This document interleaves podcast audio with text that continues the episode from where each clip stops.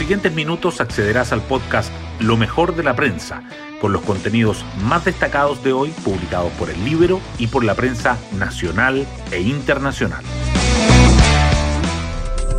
Buenos días, soy Magdalena Olea y hoy jueves 9 de diciembre les contamos que el presidente Piñera es noticia por partida doble. Anoche anunció que enviará al Congreso un proyecto de ley de pensión garantizada universal de 185 mil pesos mensuales, que beneficiará, según explicó, a las personas mayores de 65 años que pertenezcan al 90% más vulnerable. En paralelo, la prensa hoy trae que la oficina del fiscal de la Corte Penal Internacional desestimó la acusación de crímenes de lesa humanidad en contra del mandatario, una acción presentada tras el estallido del 18 de octubre por el ex juez Baltasar Garzón, entre otros. Y a exactos 10 días del balotaje, el abanderado de Apruebo Dignidad, Gabriel Boric, presentó su programa económico y, como ha sido su costumbre tras la primera vuelta, lo hizo subrayando matices y gradualidad.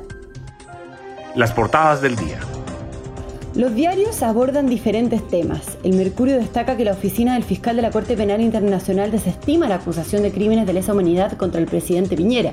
La tercera resalta que el Comité Asesor de Vacunas evalúa la obligatoriedad de la inmunización contra el COVID-19 y el Libero subraya que Coloma, Osandón y Elizalde son las cartas que suenan para presidir el Senado. La segunda vuelta presidencial igualmente sobresale. El diario financiero abre con el acuerdo de Boric con Proboste y Meo, no más AFP e ISAPRES, pero sí fondos heredables de pensiones. El Mercurio y la Tercera también remarcan ajustes al programa económico de Boric. El Libero, por otra parte, señala la agenda propagandística de la NEF por Boric que va contra las disposiciones de Contraloría.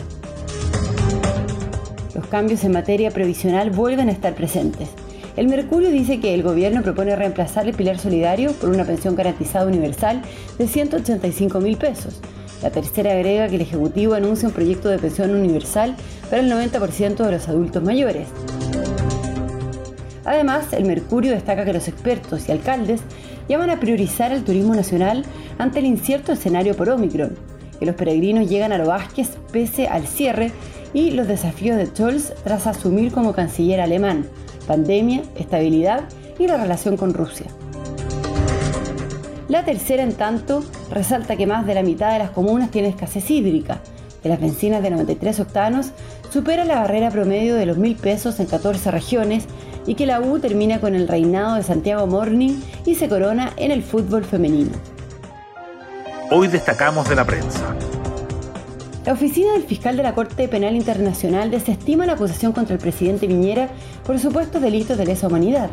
La ONG Comisión Chilena de Derechos Humanos el ex juez español Baltasar Garzón y otras organizaciones habían solicitado en abril de este año investigar hechos ocurridos durante el estallido de 2019.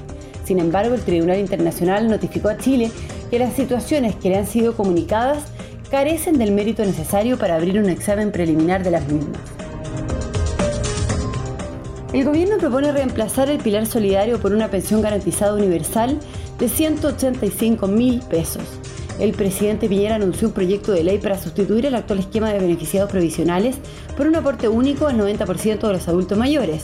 Al 80% más pobre recibiría el monto total de 185 mil y el otro 10% un porcentaje. Considerando que los presidenciales han manifestado su apoyo al concepto de pensión garantizada universal, pedimos al Congreso que considere con la máxima celeridad este proyecto, declaró. Gabriel Boric presentó ayer los cambios a su programa económico, que incluye ajustes hechos a sus propuestas tras la incorporación de los equipos de los ex abanderados Yana Proboste y Marco Enrique Sominami. También dio a conocer en un evento con pymes un plan de crecimiento sostenible y equitativo para el corto y mediano plazo. El Comité Asesor en Vacunas analizará la obligatoriedad de la inoculación contra el COVID-19 en base al comportamiento del virus, la evolución de la pandemia, la experiencia internacional y la información local, el organismo debatirá a fin de mes si es necesario hacer mandatoria la vacunación, al menos para algunos grupos críticos, como personal de salud y adultos mayores. La conclusión solicitada por la Subsecretaría de Salud Pública se entregará durante los primeros días de enero. Y nos vamos con el postre del día. La U termina con el reinado de Santiago Morning y es la nueva campeona del fútbol femenino. Las azules consiguieron el segundo título de su historia, superando por 2-0 a las bohemias, que habían ganado los últimos tres torneos en la final disputada ayer en Santa Laura.